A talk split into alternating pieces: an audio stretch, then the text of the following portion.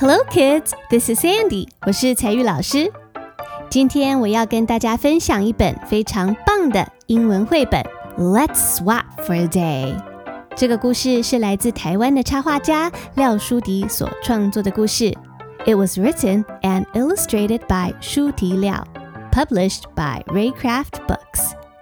This book is about a little girl named Elfie and her pet Nini they decide to swap places for a day.